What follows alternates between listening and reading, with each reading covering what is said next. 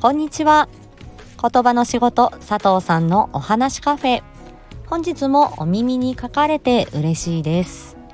この配信では言葉声コミュニケーション伝え方など日常で使えるヒントをお伝えしていきます。本日は声を大切に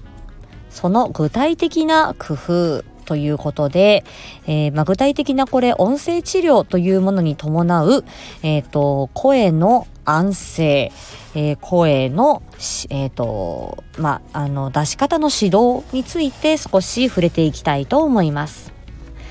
この音声治療という分野が、えー、ありましてこれは耳鼻咽喉科とか、えー、そこから、えーと、我々言葉の仕事、えー、言語聴覚士に、えー、音声治療の依頼があるという場合もありまして私たちは声の治療声のリハビリテーションということにも携わっている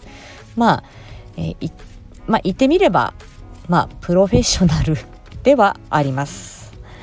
でえー、この音声治療が必要になる病気代表的なものはいくつかあるので、えー、うんとちょっと触れていきたいと思います。えー、一つは、えー、一番有名なのは声帯のポリープというものですね。これはこの声帯の粘膜の中に、えっ、ー、とまあうんと血豆のような、えー、ちょっとこうコブのようなものができてでちょっと声を出す時にこう邪魔をするっていうことですね。ちょっとこうガラガラ声が出たり、えー、高い声が出しづらい、低い声が出しづらいっていうような感じになってしまいます。まあ、これは、あの、耳鼻咽喉科の方で、えー、発見して、で、まあ、手術をしたりしてっていう対応もありますが、まあ、ポリープだろうと思っていたら、えっ、ー、と、これは喉頭がんというあの生体にできるがんだったっていうこともありますので、まあ、こちらはやはりお医者さんの、えー、検査そしてその後治療ということになっていくと思いますのでなんだかいつもの声と違うなうん、声が出しづらいなという時にはその耳鼻咽喉科あのー、まあ、その咽喉の部分ね、咽頭と口頭で咽喉科なんですが、えー、その喉がいがらっぽいガラガラする声が出し出しづらいという時には、耳鼻科の方がね、治療が早いということもあります。なのでまあ自己判断はしないで不安だったらお医者さんに行きましょう。で、えーと、ポリープの他にも、えー、声帯結節これは結ぶ節と書いて結節です。結構声をすごく大声を出す人とか強い声を出す人で、えー、声帯がバンバンこう強く強く当たる。それを続けていると、えー、この声帯っていうのはこの筋肉に粘膜がふわっとこう、えーとカバーしている柔らかい組織なんですけれどもそこにタコですね。えー、皮膚とか粘膜あの私たちもかかとがガサガサするとか足の裏にタコができる、えー、手のねあのうんと鉄棒なんかずっとやってるとこの、えー、指の根元にこうね硬くなってこうタコができるそういうような状態が、あのー、この声帯喉喉の部分に出てくることがありまして、えー、これはあの声変わりをする前の男の子結構わーっと大きい声を出すような男の子ですとかあとはお坊さん、えー、教員あとは何？市場で働く人とかですね。あとは歌手の方とかそういうふうにあのお仕事柄声を結構大きく張り上げたり長く喋り続ける。そういった方にはこの結節や、えー、ポリープができることがある。と言われています。あとは、えー、お年を召されたりとか、えー、タバコを吸う方長くタバコを吸ってらっしゃる方というのはこの声帯があのー、またこれもこう硬くなったり溝ができたりシワシワになったりして、えー、ちょっとこう溝ができたりしてちょっとこう、えー、柔らかくふわーっと、えー、綺麗な声を出せなくなってしまうということもあってそれをずっと続けているとあの声がカスカスになっちゃうとかですね。あとはあのプロレスラーの方であのー、声があの、ふぅふぅってこう、声がいっぱい喋るんだけど、あのー、なかなか声がかすれて出ない、何言ってんだっていうようなプロレスラーの方、何人かいますよね。あれはあの、なんて言うんですか、喉にこう、チョップを食らわされたりとかして、えー、結構それは、えー、喉仏とかに結構ね、と怪我みたいなものでしょうかねこうぐっと圧迫が加わったりあの衝撃が加わったりすることでこれも声帯にダメージが起きているものだと考えられます。このようにあの喉この声帯があのちょっと硬くなったり出来物ができたり溝ができたりっていうことで声が出づらくなるでそのまま間違った声の出し方をしているとやがやがてはあの声がかすれたり出なくなったりえー、で声がかすれたりあの出なくなるっていうことは、えー、これ飲み込みの時にも、えー、関係してくるのであまりいいことではないんですね。なので、あのまあ、その耳鼻科で、えまあ、治療をする適切なね治療をするっていうことの他にもあのどうしても声を出さないと仕事がえー、成り立たないっていう方もいらっしゃるのでそういう方たちのために、えー、まあポリープとか、まあ、この、うんと、声帯にタコができるようなものがひどくならないように声の、えーと、使い方を言語聴覚士が指導することがありまして、えー、これを声の、え、衛生指導ということを言います。衛生というのは、まあ、きれいにするというような意味ですね。でそのためには、えー、具体的な、えー、この、うんと、アドバイスとか生活習慣に対しての助言をすることがあります。えー、一般的に言われているのは声を安静にしてくださいっていうことで、えー、安静です。であの例えばその喉のポリープの手術ポリープを取った手術をした後は、うんと、最初は完全に喋らないっていう治療があって、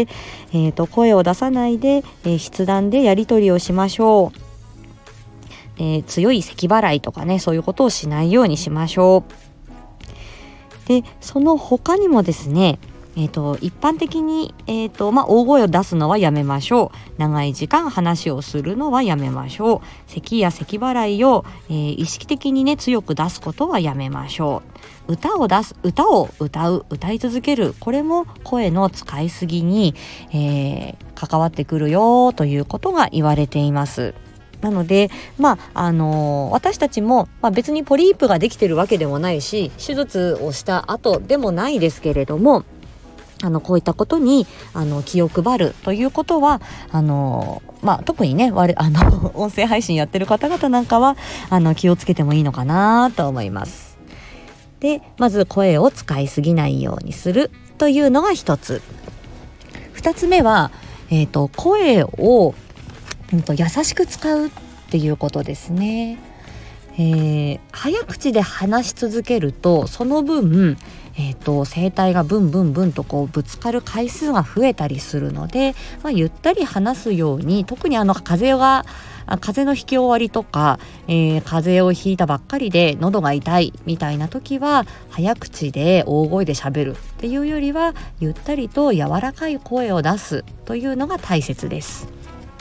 そしてこれはあのー、うんと覚えていていただきたいポイントなんですがささやき声こんにちは佐藤です。よろしくお願いします。ささやき声って喉にあの優しそうなイメージあるんですがこれ結構勘違いされてる方いますけどこれは結構ささやき声って喉に負担がかかるんですよ。なのでささやき声を出すのはあまり好ましくありません。なのであまり力んで声を出すのもいけない。ささやき声もいけない、えーえーと、柔らかい声を出すコツはあくびをするように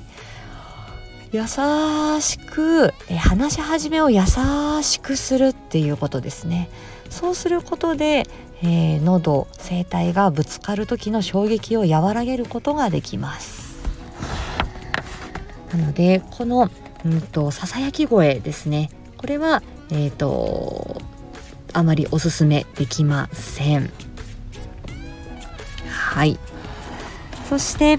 えーと、あとは環境面ですね、えー、風邪を予防すること、まあ、マスクをするということも大切でしょうね。喉の乾燥を防ぐこと。加湿器や、えー、あとはこまめにお水を飲む。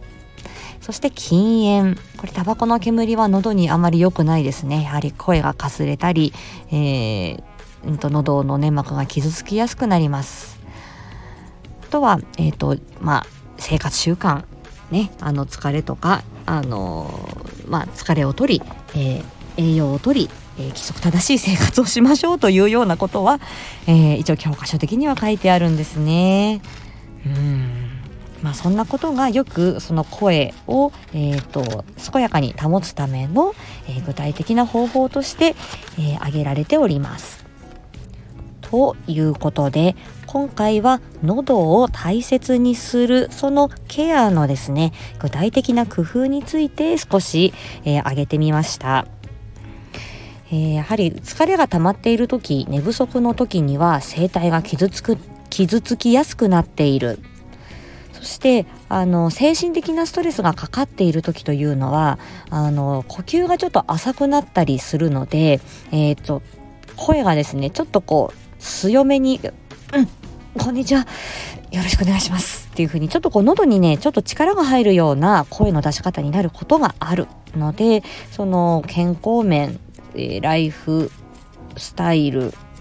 うん、その辺をねあのしっかり、えー、整えていくっていうことは大切なようです。あとはあまりこう刺激の強いものまあ、この刺激の最たるものが、えー、お酒だったりタバコだったりしますけど、えーと、あとはあのスパイスの効きすぎたもの、えー、コーヒーだったりとかあのあとはまあそういう炭酸だったりとかそういったちょっと刺激物っていうのは喉を痛めてる時声が出づらい時、え、風邪の引き終わりなんかはあの、避けた方がいいようですよ。ということで、えー、声を皆さん大切に、えー、声を、えー、強く出しすぎないささやき声も負担がかかる、え疲れを、え程よく逃がしてそして、え水分補給や、え刺激物を控えるなどえー、本当歌手の方はね本当にこうやって、あのー、日々日々過ごされているんだと思います。プロフェッショナルってね皆さん大変ですよね。ということで今日はここまでにしたいと思います。えまた次回お会いしましょう。ありがとうございました。